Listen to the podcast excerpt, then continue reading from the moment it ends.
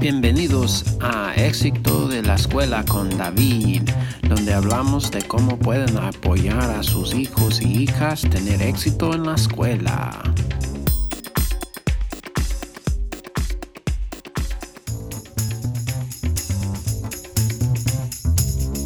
Gracias venir conmigo otra vez para la segunda episodio del podcast Éxito en la escuela. En este episodio me gustaría primero decir unas cosas. Cuando hablo en español es importante saber que es mi segunda idioma.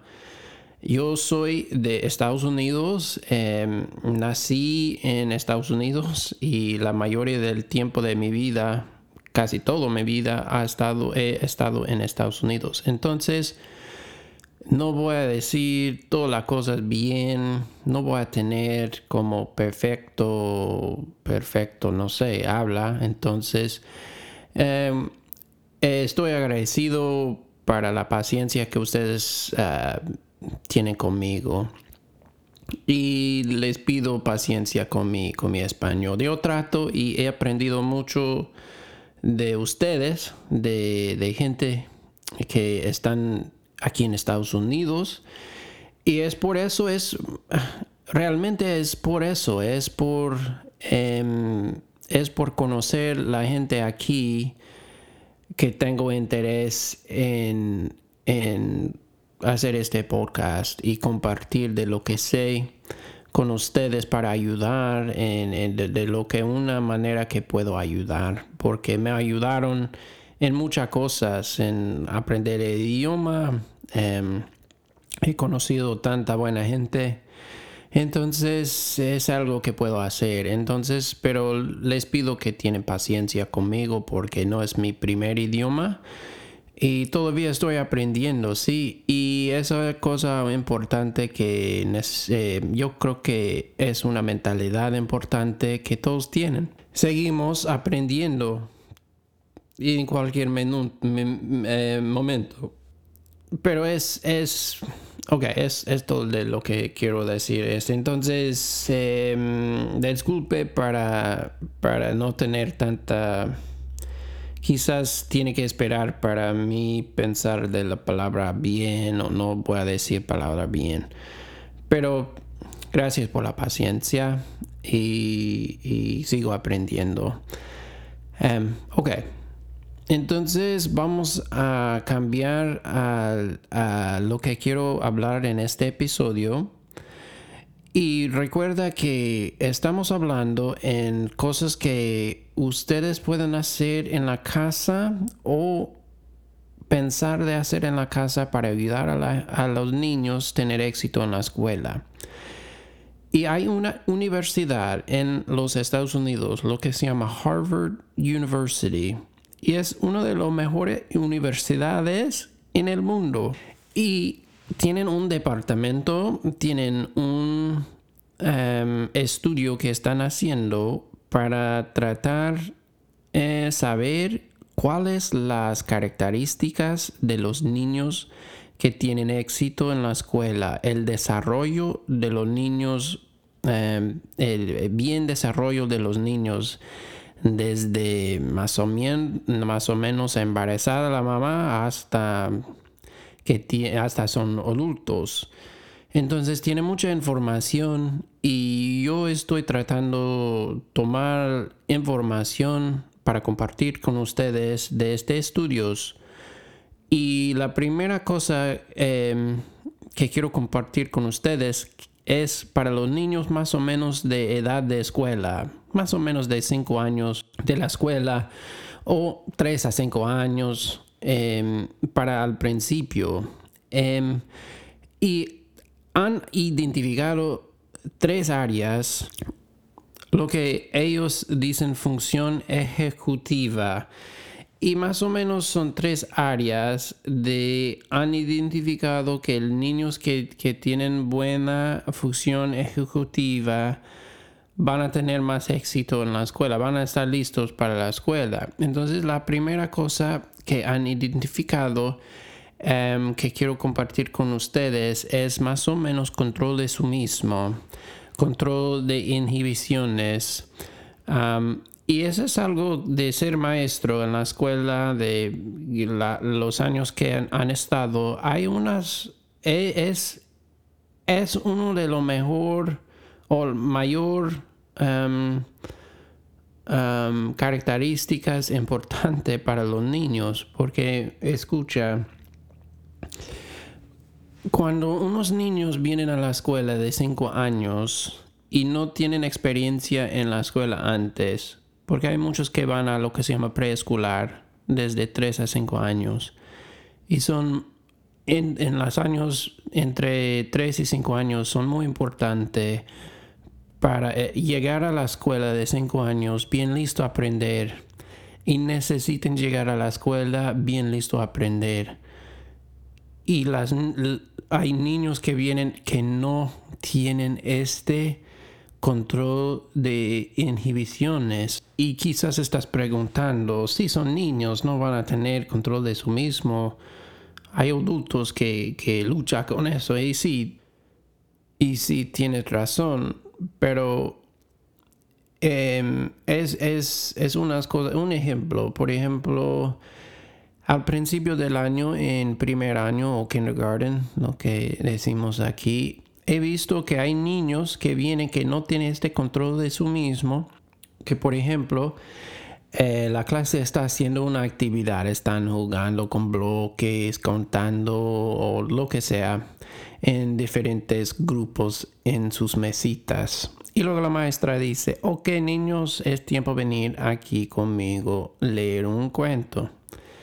Y toda la clase para de su actividad y como limpian su actividad, no han terminado todavía de, eh, su perspectiva, así del niño. Quizás quieren seguir jugando.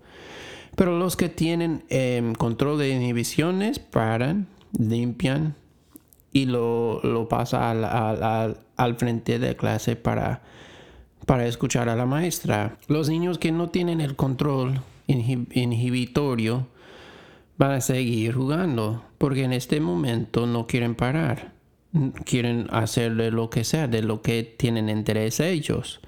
Y quizás, quizás van a parar y luego he visto a niños que tienen más, eh, lo que quieren hacer es cómo pasar al otro lado de clase y jugar con los juguetes allí, mientras que la clase está con la maestra. Y la maestra dice, ok, hey, Juanito, hey, ven, ven Juanito, vamos a leer este libro. Y Juanito sigue, Juanito sigue ah, jugando con sus juguetes y no le da atención a la maestra porque él no tiene control de sus inhibiciones. Otro ejemplo es que Juanito quizás, quizás Juanito sigue y luego en este momento la, maestra tiene que seguir, ¿sí?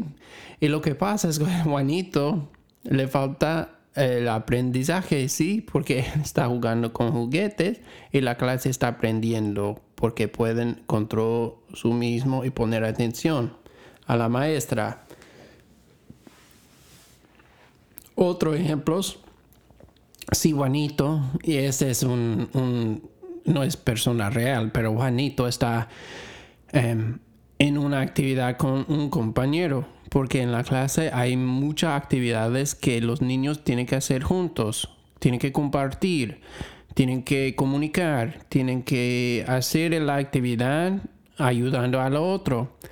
Quizás están en la actividad y hay dos cosas que, tienen que hacer y luego Juanito eh, va a molestar a, su compañero.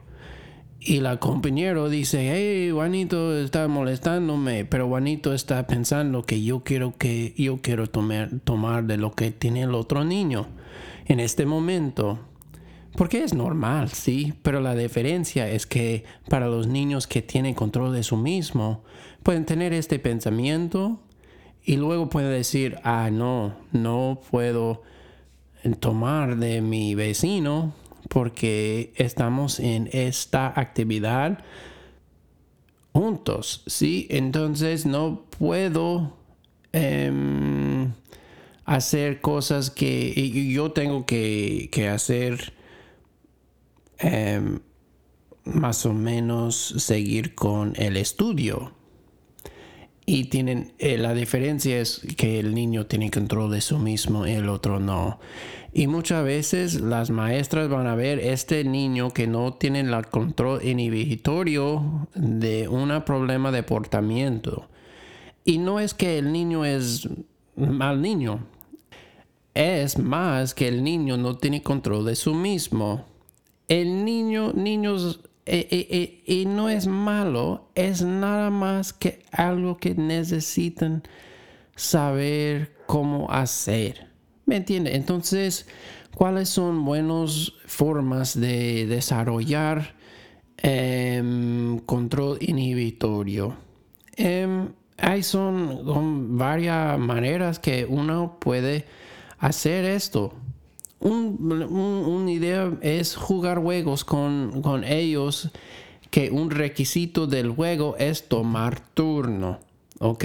Entonces, si están, em, no sé, jugando cualquier juego, tienen que esperar. Porque cuando un niño está jugando juego, quiere, tener su turno, tu turno, es, es mi turno, es mi turno, es mi turno. No, no, no. Tiene que esperar su turno. Tiene que controlar sus inhibiciones y esperar a su turno. ¿Ok? Quizás es muy fácil si hay, tienen una pelota, por ejemplo, y tiene tres personas y yo paso la pelota al primer niño, ok, el niño lo tiene la pelota y luego pasa al otro niño y el otro niño pasa a mí. El primer niño tiene que esperar su turno, ¿ok? Quizás un niño que no tiene buena eh, control inhibitorio va a tratar de venir y sacar el, tomar la pelota de mí o el otro niño. No, tiene que esperar su turno, ¿ok? Ah, aquí viene pelota, esperar su turno. Todo divertido, ¿sí? No quieren como, es, no es algo muy pesado, pero en juegos los, es como los niños aprender. Entonces jugando juego, es, el juego es mejor si espera tu turno y todo así. Para que pueden ver que de control sus inhibiciones es mejor para todos. Los todos disfrutan. ¿Ok? y también de ser un modelo para ellos eh, en actividades. Mira, yo quiero, yo quiero la pelota también, pero yo voy a esperar la pelota, ¿ok? O yo voy, yo voy a esperar mi turno, porque no podemos tener juego si todos están tomando siempre. Entonces sí, yo, yo lo quiero, pero voy a esperar, ¿ok? Em, entonces, jugando con los niños, enseñando por juegos, es una de las mejores maneras de enseñarlos, porque le encantan jugar juegos. Y niños deben jugar. En, realidad, ah, jugando es la forma de educación o la forma de aprendizaje de los niños. Entonces juegan con ellos.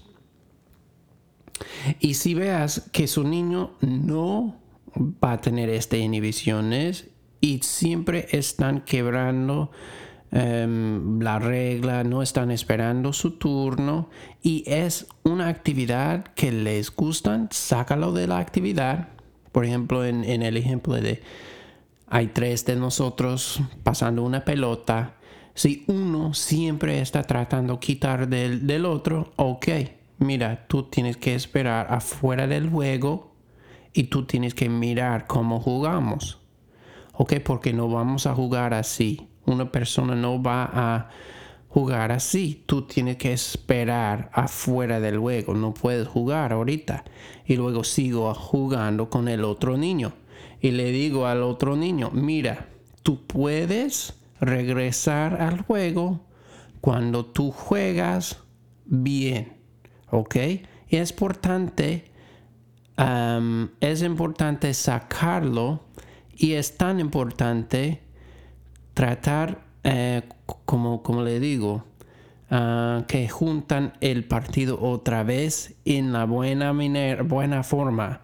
Ok, entonces no está tomando turno, está quitando la pelota de cualquier tiempo, yo le voy a decir, ok, mira, no estás jugando bien, no estás esperando su turno afuera del juego y van a llorar, van a, ay, ay, ay, no van a estar contentos. Pero voy a sacar del juego y decirle, mira, ¿Tú quieres jugar el juego? Ok, sí, yo quiero jugar el juego. Ok, esperar, ver cómo jugamos. Y cuando estás listo, yo quiero que tú vienes con nosotros a jugar. Porque yo quiero que todos jueguen. Ok. Entonces va a llorar, llorar y llorar. Y luego cuando ya, ya, y yo voy a seguir jugando con el otro. Y voy a como tratar de enseñar y decirle al otro, oh, me gusta cómo estás esperando tu turno. Es importante esperar tu turno, sí, vamos a hablar así. Y luego voy a pedir, a, preguntar al otro niño, ¿estás listo? ¿Venir a jugar con nosotros? Y dice que sí, yo quiero jugar. Ok. Ok, ven. Entonces él va a venir y yo voy a decir, preguntarle, ¿qué es importante? ¿Qué hacemos?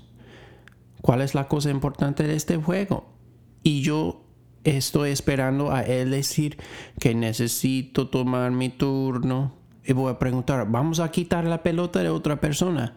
No, exactamente. Si quitamos la pelota cuando no está tu turno, tú tienes que esperar fuera del juego. Ok, entonces seguimos. Y si él lo, toma a turno, voy a decirle, oh, qué bien, mira, tú puedes tomar tu turno ahorita, muy bien, qué bueno, muy bien. Así es como jugamos el juego y voy a preguntarle si es mejor tomar tu turno, ¿sí? Porque si él no, no toma tu turno y va a quitar el pelota de ti, no vas a estar contento, ¿sí? No, no estar contento. Entonces vamos a seguir jugando. Y si otra vez trata, él, no tiene como control de su mismo, trata quinta afuera otra vez, vamos a repetir. Y es algo que tiene que tener, para unos niños, tienen que tener más tiempo del otros. Ok, entonces es un ejemplo fácil y como es como es una manera que puede enseñarles de tener y desarrollar el control inhibitorio pero es una cosa muy bien para, los niños. Otro juego es lo que se llama en inglés Simon Says. Es, eh, Simon es un nombre, no sé cómo, cómo es en, español, pero es, eh, es, tiene un grupo de niños y le dicen que páranse o que siéntanse. Pero dice, tiene que decir Simón dice para hacer el movimiento. Por ejemplo, si digo páranse y los que paran están fuera del juego. Pero si digo, Simón dice, páranse y todo tiene que parar. Simón dice, siéntense y todos tienen que sentar. Si no sientan, están fuera del juego. Entonces lo haces más rápido, pero es algo que tienen que eh, control de inhibitorio, porque si una persona dice párense, tienen que escuchar párense, pero no para. Entonces es buena ah, actividad hacer con los niños, desarrollar su control inhibitorio. y si su niño entra a la escuela con buen control inhibitorio, eh, va a ayudarlos mucho en actividades de aprendizaje en la escuela. voy a compartir en la descripción de este podcast un video de Harvard, de este estudio que están haciendo, eh, que puede ver ejemplos eh, y, sacar más información eh, del video. Es algo que les recomiendo que vean. Pero es todo para este episodio y pues vamos a seguir con el próximo episodio con otra, otra ah, cosita, otra característica que los niños necesiten para tener éxito en la escuela. Entonces, gracias de escuchar y ojalá que, que ustedes han aprendido algo y gracias otra vez y hasta la próxima.